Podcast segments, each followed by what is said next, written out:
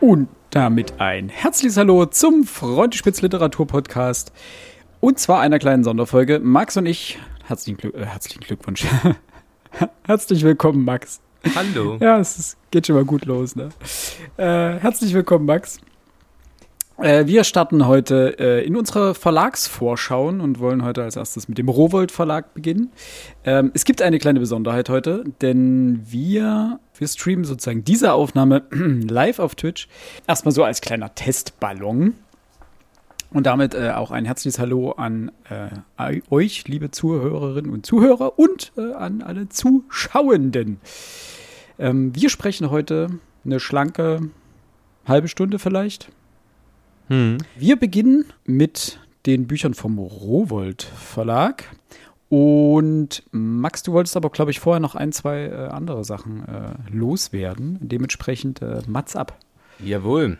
Ähm, da ich ja vergangenen Pfingstmontag äh, Geburtstag hatte, sind natürlich auch mal wieder Geschenke eingetrudelt. Und normalerweise, und das muss man ja einfach ehrlich sagen, es ist quasi unmöglich, mir ein Buch zu schenken, das ich mir nicht gewünscht habe und über das ich mich trotzdem freue. Denn wenn ich es haben möchte, kaufe ich es mir meist selber oder ich schreibe es mir halt auf eine Wunschliste und gebe es den Menschen, die mich beschenken möchten. So die Grundidee. Aber ich glaube, eins der ersten Male, dass es jemandem gelungen ist, ähm, hat sich jetzt zugetragen, nämlich äh, meine Schwägerin, Jule, die ja auch schon mal äh, mit hier im Podcast war, hat mir dieses fantastisch schöne Buch, diese wundervolle Ausgabe von äh, Die jungen Hunde von Mario Vargas Llosa ähm, geschenkt mit äh, Fotoaufnahmen von Xavier ja, Miserats. Es ist ein Katalane. Ich kann, kann, kein Katalanisch, da bin ich einfach raus. Ähm, ich habe auch jetzt schon gut die Hälfte gelesen gestern. Äh, und eine frühe Erzählung von Mario Vargas Llosa, die ich noch nicht hatte, jetzt noch in der neuen Übersetzung, äh, untermalt mit eben den Fotografien aus dem Spanien der Nachkriegszeit meines Wissens. Ähm, wirklich grandios. Also sowohl die kraftvolle Erzählung, die aber in äh, Peru spielt, als auch die Aufmachung. Das ist einfach wunderschön und ich habe mich wahnsinnig gefreut. Erschienen im Surkamp Verlag ähm, kann ich jedem nur ans Herz legen. Sehr, sehr hübsch. Und an dieser Stelle natürlich nochmal Dankeschön an Jule. Sehr gut. Hast du nicht noch ein zweites? Ja, das wollte ich mir, weil ich gerade. Ah, doch, wobei, das kann ich noch machen. Ich habe sogar das, das quasi das dritte hebe ich mir dann für die andere Folge auf. Ich bin nämlich clever. Ähm, ein Klassiker, den ich jetzt, ich habe zum 10., 15. Mal dieses Buch, äh, ja, was heißt in der Hand gehabt, drüber nachgedacht, es mir irgendwann mal zu kaufen. Und äh, habe es jetzt endlich getan, nämlich äh, von Paul Watzlawick die Anleitung zum Unglücklichsein. Und ich bin wahnsinnig mhm. gespannt. Ähm, das ist ja wirklich nur ein schmales äh, Taschenbüchlein. Äh, das zu lesen und mich da ein bisschen mit auseinanderzusetzen. Vielleicht ein bisschen äh, weiser daraus hervorzugehen. Ist ja ein Klassiker und hat sich sehr gut verkauft. Ähm, und so, sowas macht mir ja Spaß, das muss ich sagen. Und Paul Watzlawick ist ja jetzt auch kein Esoteriker. Dementsprechend äh, werde ich da hoffentlich auch was Geistreiches draus mitnehmen. Sehr gut. Ich glaube, da hatten wir schon mal in einer der vorangegangenen Folgen kurz drüber gesprochen, jedenfalls, dass du das äh, dir zulegen wolltest. Und weil du das vorhin gesagt hast mit dem Bücherschenken, das geht mir sehr ähnlich. Es ist schwer, Bücher geschenkt zu bekommen.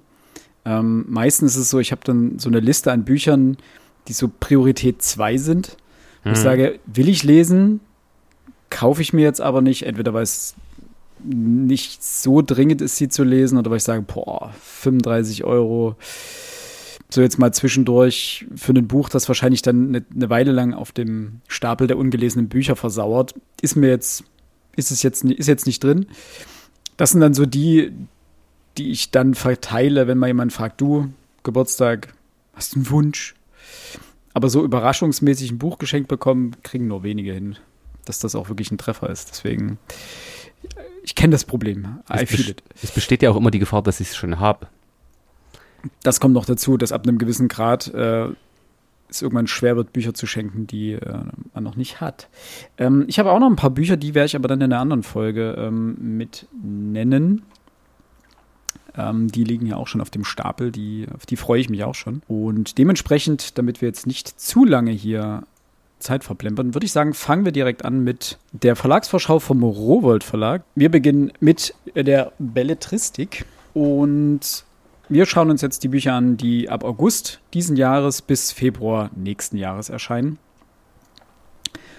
Und da wäre das erste Buch, das äh, bestimmt, na gut, ich habe es ja jetzt vorhin schon gehört, auf deiner Liste steht Daniel Kehmanns neues, neuer Titel Lichtspiel. Also für mich, wie, wie würde man neudeutsch sagen, highly anticipated. Also ich warte ja jetzt auch schon wieder seit einigen Jahren drauf, dass er endlich, endlich ein neues äh, Büchlein schreibt. Denn Tüll war, glaube ich, das letzte. Äh, ist von 2017. Also sechs Jahre ist es her, dass das letzte Buch herausgekommen ist. Dementsprechend groß sind die Erwartungen. Äh, thematisch soll es sich um Georg, Georg Wilhelm Papst drehen, einen sehr berühmten ähm, Filmregisseur, der eigentlich ja während der Weimarer Republik ähm, tätig war und dann emigriert, aber, also er wandert dann nach Hollywood aus und kehrt aber 1939 nach Österreich zurück und kann oder will dorthin zurückkehren, aber kommt nicht mehr aus dem Deutschen Reich raus und muss dann plötzlich da bleiben.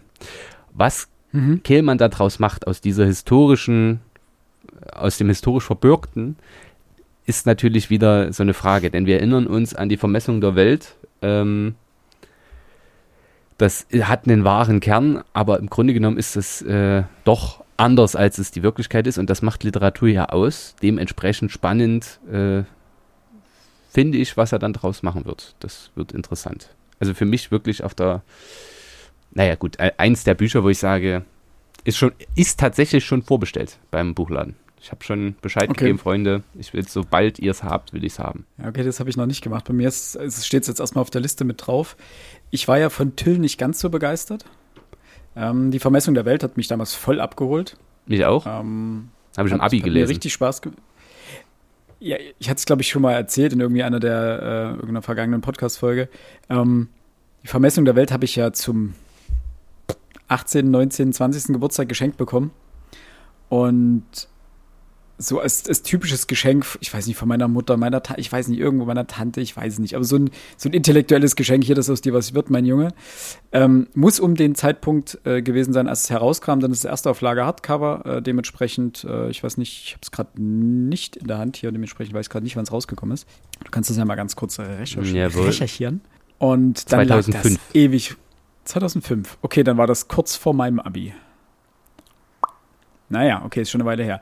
Ähm, dann lag das ewig bei mir rum, stand im Bücherregal und ich habe es halt nicht angeguckt und dann irgendwie vor, als wir mit dem Podcast angefangen haben, irgendwo in der Zeit, also 2019, 20 habe ich es dann gelesen und habe mich gefragt, warum ich das so lange habe liegen lassen. War restlos begeistert und hatte dann irgendwann kam Till, Tüll raus und ich war auch hab beim bei MDR Kultur, glaube ich, gab es eine Lesung, habe da so ein, ein Stück weit äh, immer mal gehört und war irgendwie ziemlich angefixt und habe dann angefangen und es hat mich nicht halten können. Ich, was heißt, es hat mich nicht halten können? Ich hatte extreme Probleme damit. Ich weiß nicht, was es war. Vielleicht hat es mich auch auf dem falschen Fuß erwischt. Aber das habe ich nicht.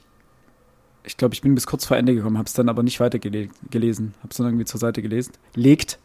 Ähm, mir fehlen, glaube ich, die letzten, weiß ich nicht, 50, 60 Seiten oder sowas. Das ist so dieses Phänomen, du liest es und legst es dann zur Seite und am nächsten Tag denkst du dir, ah, ja, ja, komm, liest du jetzt weiter, weil du hast ja jetzt angefangen. Aber so dieser innere Drang zu sagen, okay, boah, boah, ich bin voll dran, ich muss das jetzt weiterlesen, der war immer mal, war nur so phasenweise da. Und dementsprechend bin ich ein wenig verhalten jetzt auch bei dem neuen Roman. Ich bin gespannt, es klingt ganz, klingt, klingt ganz gut. Ähm, aber die Zeit ist nicht so ganz meins, aber Tüll ja noch mehr meine Richtung. Äh, aber mal schauen.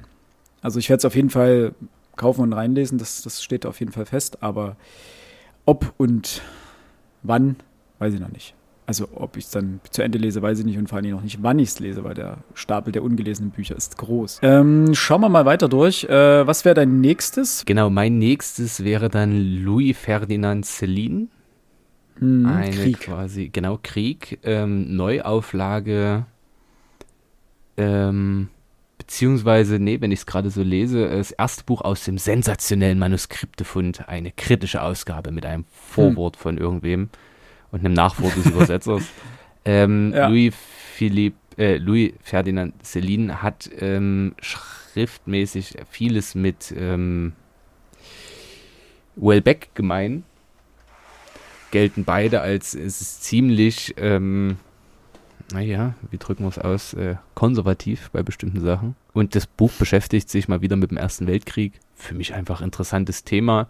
Das ist ein schmales Bändlein, das heißt also, das kann man dann mal relativ flott äh, weglesen und viel mehr habe ich gar nicht vor damit. Also wenn es mich richtig anfixt, dann bin ich wahrscheinlich glücklich und wenn nicht, dann das ist so ein Buch, das muss jetzt auch nicht gleich beim Release da sein, sagen wir es mal so. Das hatte ich überhaupt nicht auf der Liste, äh, weil eigentlich Erster Weltkrieg interessant, ja, aber so wirklich ranzieht's mich nicht, dass ich sagen muss, ich muss alles zu dem Thema lesen. Ich habe jetzt gerade mal ganz kurz den Inhalt überflogen. Ja, ist interessant. Und 192 Seiten ist tatsächlich äh, nicht sehr viel, weswegen das durchaus vielleicht so mit auf dem Stapel landet, mal so für zwischendurch. Ah, das geht gut. Ah, ein kurzer, lebendiger, tragischer und schlüpfriger Text, der sich einreiht in die Meisterwerke des Austor Autors. Ein Ereignis. Ein ungeschliffener Diamant. Wir wollen Ja, die Kirche okay. auch ein bisschen im Dorf lassen. Ich bin einfach gespannt. Ich habe von ihm noch nicht viel gelesen, nur mal kurze Erzählungen oder so. Dementsprechend Mhm. bin ich einfach, ähm, ja, einfach neugierig. Wirklich klassisch neugierig. Ja, klingt Mm, gut. Ich bin, bei, bin gespannt auf deinen äh, Bericht.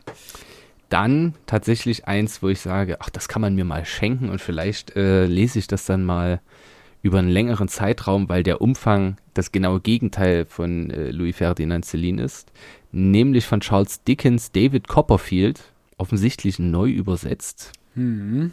oder zumindest neu aufgelegt. Die erste Neuübersetzung seit vielen Jahrzehnten. Ah, Ui, ja. na, dann bin ich besonders gespannt. Ähm, aber 1440 Seiten, das ist natürlich wirklich viel. Nichtsdestotrotz, ähm, man hört ja von Dickens viel Gutes, manchmal auch viel Gelangweiltes. Ähm, würde ich auch gerne mal ausprobieren, eine Geschichte im viktorianischen England. Vielleicht catcht mich das und dann wäre ich sehr happy, dass ich mal wieder einen coolen Klassiker gefunden habe. Und ich habe tatsächlich gerade noch das vierte Buch gefunden, das ich vorhin vergessen hatte noch zu nennen. Äh, auch ein ganz schmales Bändchen äh, von Michael Mahr, Leoparden im Tempel. Das ist äh, in der Vorschau fast ganz unten bei den Sachbüchern. Kommen wir dann gleich Und noch Michael. Mahr. Ich wollte noch ganz kurz was zu ähm, Ähm, David achso, du Copperfield willst noch sagen. was dazwischen schieben? Ja, ja, nee, nee, zu David Copperfield Say. noch sagen. Das ist nämlich das zweite, das zweite Buch, das ich ähm, bei Rowold hier im Belletristikbereich ähm, mir markiert habe. Mhm. Auch ein bisschen zwiegespalten. Mich hat so ein bisschen angefixt, äh, auch was hier steht. Ähm, David Copperfield war Charles Dickens der liebste Roman. Es ist auch sein persönlichster. Das Buch hat Generationen von Lesenden in seinen Bann geschlagen. Vielen war und ist es prägende Jugendlektüre. Große Autoren und Autoren. Leo, Leo Tolstoi, Virginia Woolf, Wladimir Nabokov, Elias Canetti äh, verehrten ihn ein Leben lang und so weiter. Also das wird ja ganz schön belobhudelt. Ja, 1000, knapp 1500 Seiten sind auf jeden Fall ein Brett, 45 Euro. Und es ist auch kein Kleinformat. Das ist jetzt durchaus ein ganz schöner Backstein, den man sich damit irgendwo hinstellt. Also es reiht sich, glaube ich, ein in diese ganze ähm, Literatur, wie auch die Tolstois, also auch diese, diese Epen, auch Buddenbrocks oder sowas, wo du einfach wirklich so einen Backstein in die Hand nimmst und sagst, okay, daran lese ich jetzt mal einen Sommer. Ja. das ist so.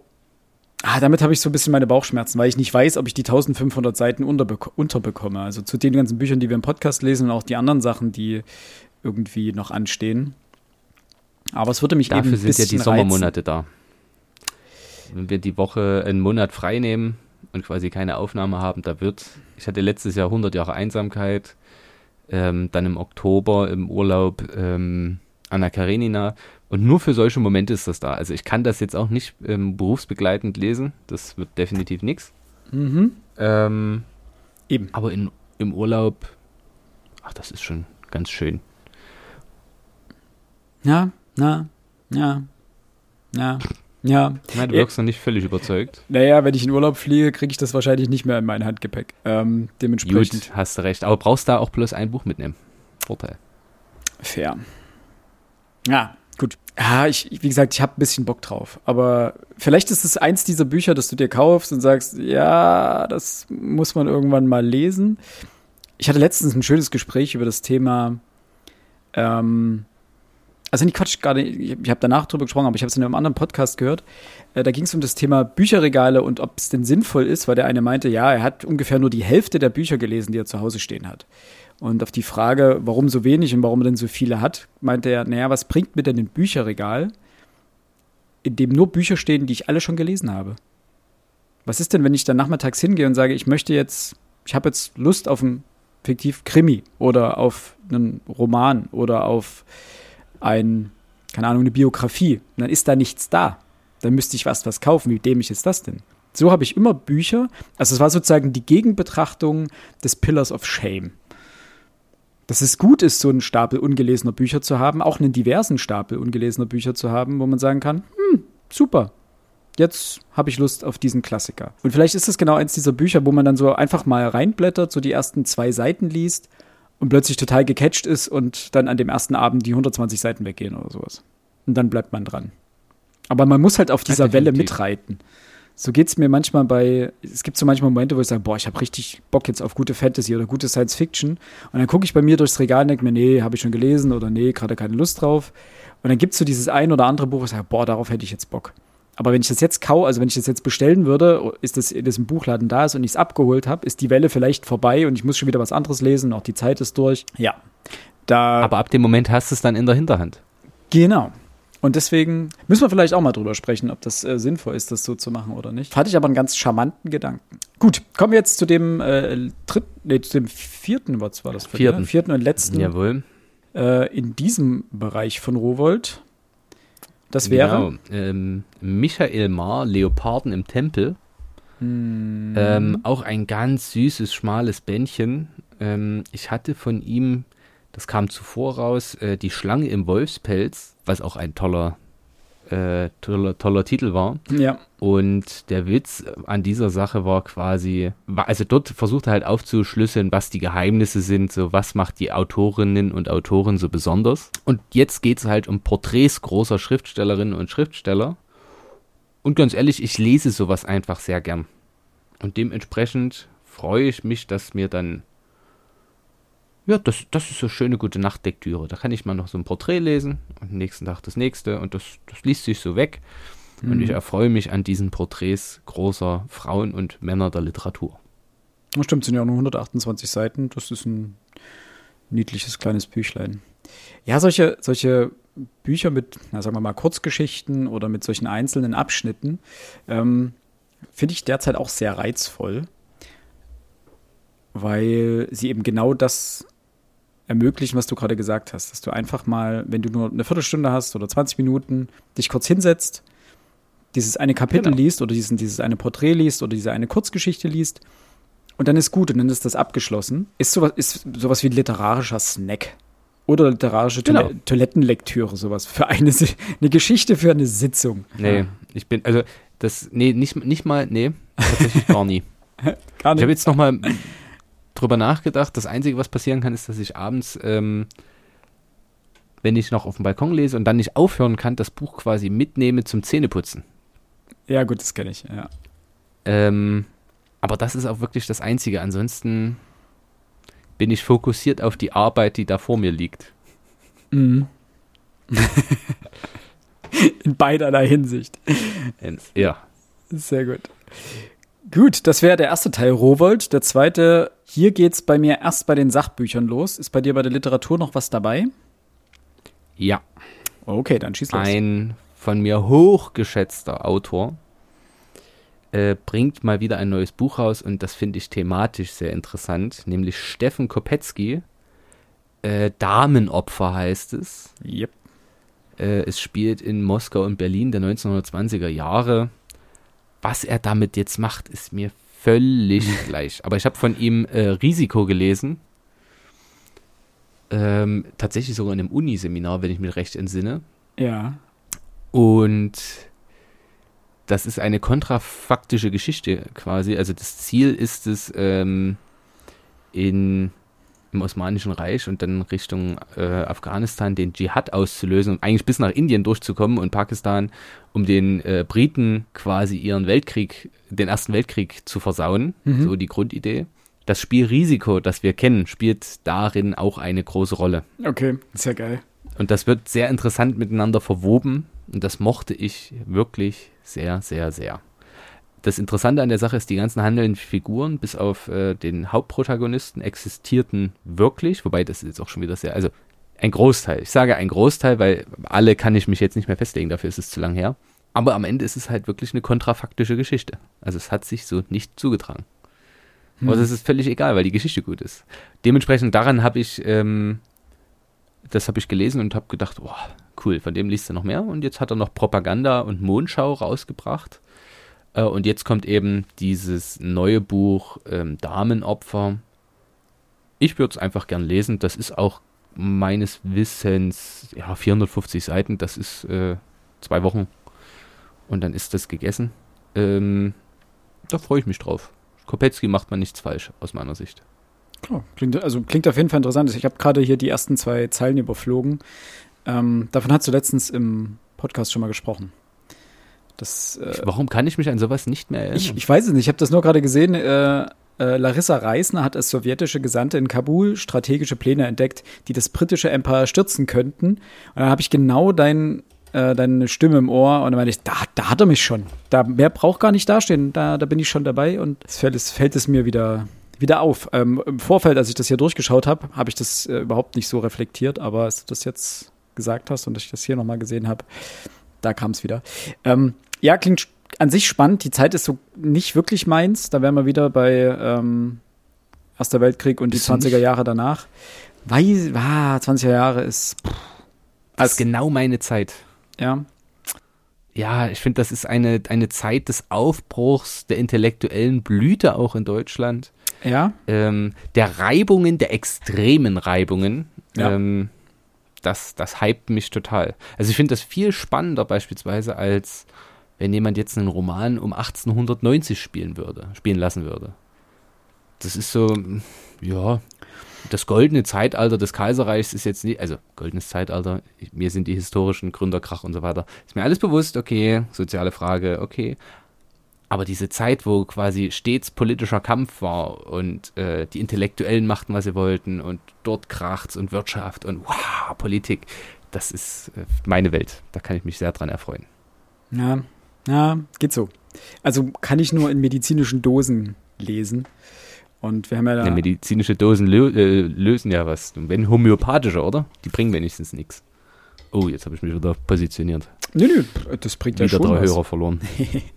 Nee, das bringt ja schon was, aber wir haben ja letztens ähm, im Westen nichts Neues gelesen. Das reicht mir erstmal so aus der Zeit. Ja, ist nicht 20er Jahre, ist mir klar, aber aus dem frühen 20. Jahrhundert. Das ist erstmal genug. Ja. So, Darmopfer. Steffen Kopetzky. Ja, mal schauen. Am Ende wirst, ist es wieder so, dass du mich dazu überredest. Nein, dass du dann so lange davon schwärmst, dass es dann irgendwann doch hier landet und dann ist es sowas wie Eugen Ruge oder sowas, was ich dann so mit Verzögerung von. Ach nee, oder wie äh, Daniel Kehlmann. Ja, wir sprachen vorhin drüber, die Vermessung der Welt, was ich so 20 Jahre später lese und dann feststelle, ha, es ist ja ein tolles Buch. Aber vielleicht, wie gesagt, muss man da auch den, den Schwung mitnehmen. So, was ist denn dein nächstes äh, Also ich bin Büchlein? jetzt bei den Sachbüchern. Und Ah, da okay. wirst Da. du wahrscheinlich das erste, das würde ich jetzt kurz machen, weil wir es in der letzten Folge schon mal besprochen hatten. Ja, wir können kurz drauf zukommen. Genau. Äh, Herfried Münkler, Welt in Aufruhr. Na klar. Würde ich vermuten. Ja. Ja. Das, auch das schon vorbestellt im Yep. Buchladen. Habe ich direkt gesagt, Freunde, sobald es da ist, ran. Ich lese alles von ihm, Punkt. Also da gibt es für mich nicht mehr viel zu erzählen. Die, die, die Grundidee ist klar. Ähm, das Buch heißt Welt in Aufruhr und die Subheadline ist die Ordnung der Mächte im 21. Jahrhundert.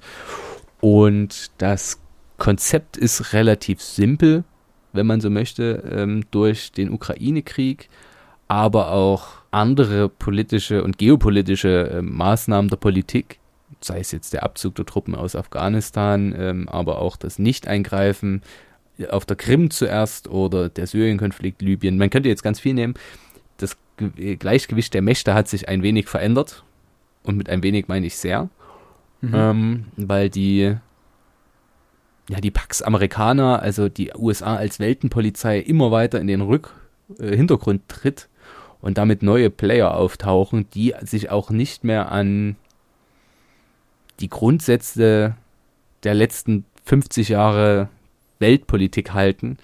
Das heißt, äh, Indien ist so groß, den, die können bestimmte Sachen, wenn die, die müssen nicht dem Westen folgen. Wenn die mit China zusammenhalten oder mit Russland, äh, sind die wirtschaftlich kräftig genug, das zu überstehen. Es muss sich niemand mehr von den USA abhängig machen und Europa steht eben quasi mitten zwischen den Fronten. Wir reden gar nicht mehr von Deutschland, Frankreich oder Großbritannien, sondern wir reden von Europa. Ansonsten sind ist, äh, einfach die einzelne Kraft äh, der europäischen Länder ist quasi null. Und genau dieses Austarieren, ähm, welche, welche neuen Horizonte gibt es da und welche neuen Ideen gibt es da, darum wird es meines Erachtens im Buch gehen. Ich ja. habe es natürlich noch nicht gelesen, ich muss noch vier Monate warten, aber ich freue mich wahnsinnig drauf. Ich mich auch. War das nicht, war das dieses Jahr oder letztes Jahr, als äh, das Indien das bevölkerungsstärkste Land der Welt wurde? Das ist noch nicht lange her. Das ist noch nicht lange Aber her, ich eben, kann genau. Nicht sagen, ob das dieses oder letztes Jahr war. Ja, mein Zeitgefühl ist äh, zurzeit, zurzeit etwas äh, durcheinander. Also was das angeht, ob was nur dieses und letztes Jahr war, hm, weiß ich nicht. Dementsprechend bin ich mir da nicht sicher. Aber es war eben vor kurzem und äh, das, in, im Zuge dessen gab es ja eine ganze Menge Berichterstattung über Indien und den wirtschaftlichen Aufschwung und was heißt Aufschwung? Die wirtschaftliche Macht dahinter und generell die Umbrüche im Land. Aber jetzt vor kurzem ist Indien ja eher durch diesen, dieses Zugunglück wieder in den Nachrichten gewesen. Aber das Buch äh, es steht auch auf jeden Fall auf meiner Liste. Ich finde es wahnsinnig spannend, was dieser, was dieser Mann, also in welcher Frequenz er Bücher produziert und trotzdem die Qualität auf einem Niveau hält. Das ist beeindruckend. Beeindruckend. Das ist einfach beeindruckend. Ja, einfach beeindruckend. Und trotzdem tingelt er noch durch haufenweise Shows und Gespräche und Interviews und hält Vorträge hier und da, wobei ja. man ehrlich sagen muss, dadurch äh, auf diesen Vorträgen oder in diesen Vorträgen schildert er ja quasi seine Thesen und wenn das sagen wir mal Podiumsgespräche werden am Ende nach dem Vortrag, dann kann er natürlich seine Thesen, seine Ideen, Argumente und so weiter immer weiter schärfen. Ja. Ich glaube, das ist sehr gut miteinander verknüpft. Ja, auf jeden Fall.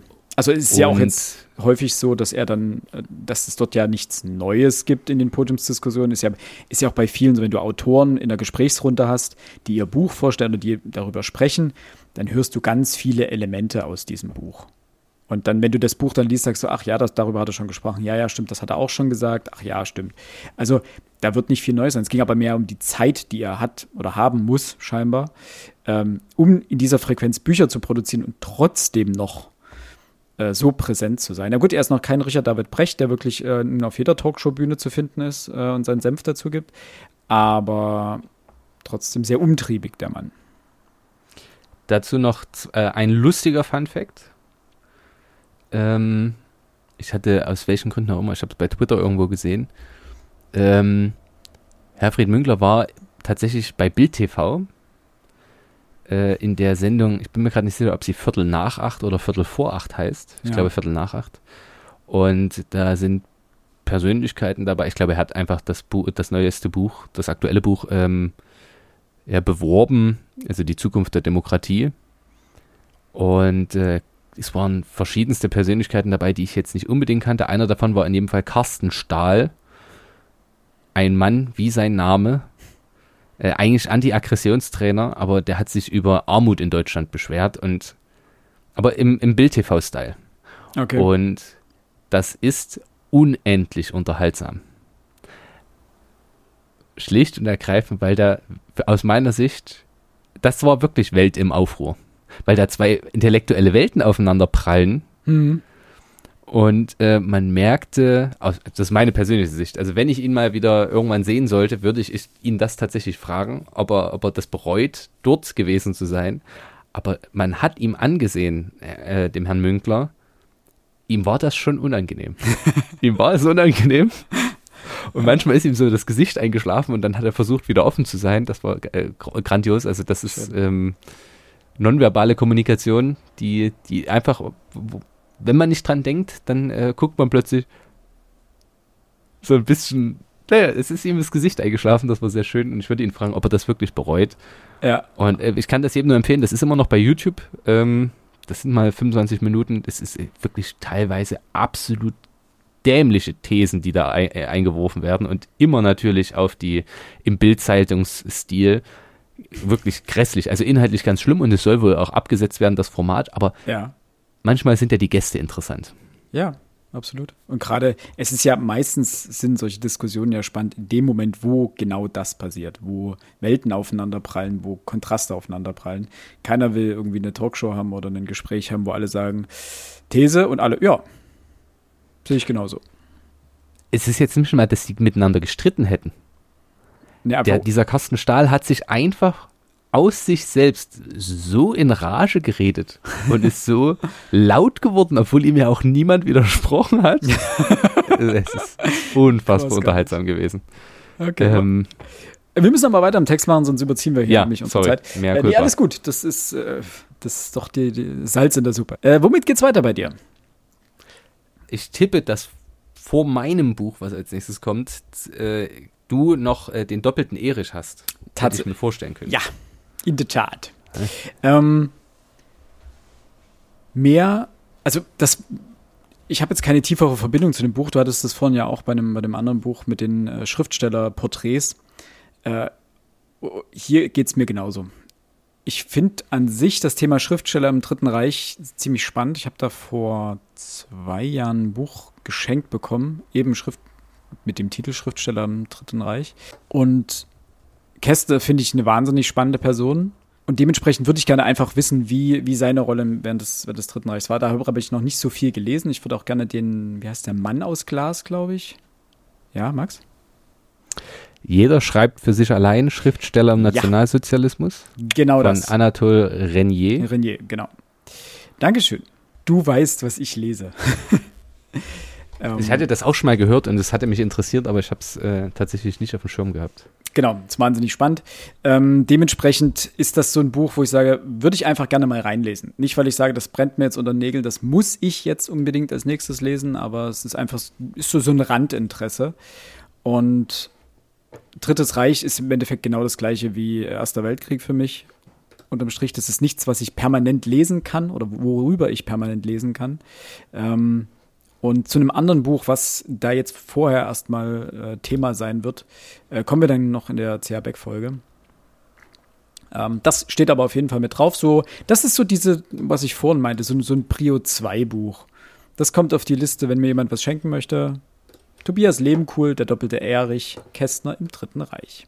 Was kommt dann nachdem von dir? Ich, ähm, na, eins noch, ähm, nachdem ich, wie heißt's, ähm, Jetzt vor kurzem hatte ich auch bei Instagram gepostet, die Reden Kästners zu den Bücherverbrennungen gelesen habe mhm. und auch die, die Zeitschriftenartikel, die er dazu verfasst hat. Übrigens meine große Empfehlung, es kostet 1,50 Euro beim, äh, bei der Bundeszentrale für politische Bildung. Also wirklich, wie sagt man so schön, ein Schnapper. Ein Schnapper. Mhm. Kann ich jedem nur ans Herzen, ans Herz legen. Ähm, das ist es wahrlich wert. Deswegen interessiert es mich schon ein bisschen, ich gebe es zu aber wäre jetzt auch nicht auf der Top 1. Mhm. Aber was äh, mich sehr interessiert, aber erneut mal äh, ein, ja, ein Buch, was man mal so schnell wegliest. Äh, Richard Overy, Weltenbrand, der große imperiale Krieg äh, 1931 bis 45. So schnell wegliest, 1600 Seiten. Leicht aufgerundet. Das hat mich A, direkt der Titel hat mich gepackt. Der Mann äh, scheint